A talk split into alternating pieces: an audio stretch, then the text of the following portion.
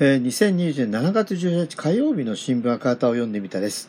えー、一面のですね、今だからこそ五輪中止を表明次々という記事を見たいと思います。えー、看護師世界21カ国の組織代表 IOC とスカ市長に書簡というですね、世界34カ国の看護師らの組織が加盟するグローバルナーシズユナイテッド世界看護師連盟は東京五輪パラリンピック中止延期を求める書簡、えー、9日付を国際オリンピック委員会 IOC のバッハ会長と日本の菅首相に送付しました。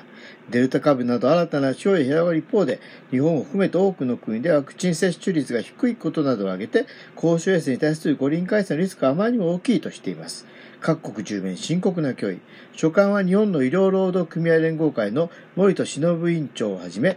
アメリカ、カナダ、ブラジル、インド、韓国、イタリア、ギリシャの21カ国の看護師医療従事者組織の代表が連名で署名しています。日本医療連や東京都医師会が医療崩壊に近い深刻な影響を受けると指摘していることも紹介し、世界的な感染拡大症が公衆衛生と安全深刻な脅威をもたらし、大会参加者と帰国後の各国と日本の何百人もの住民リスクをもたらすと指摘。世界的大流行の時期に五輪を開催することは平和でより良い世界の構築に貢献するという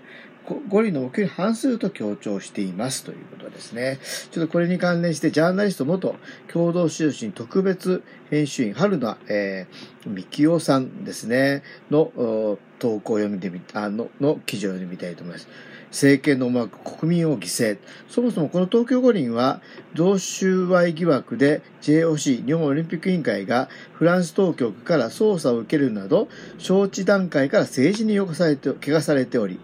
私は開催に疑問を持っていました。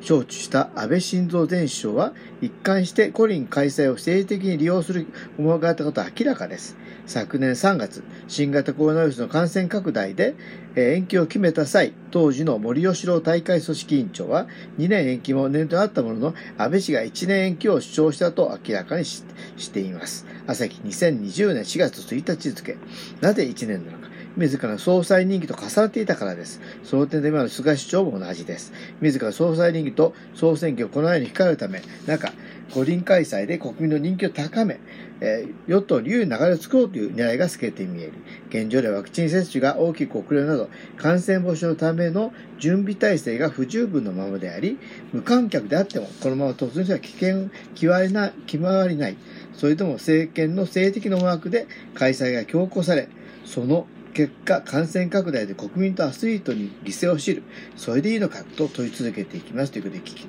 き手は高橋た武さんですかね。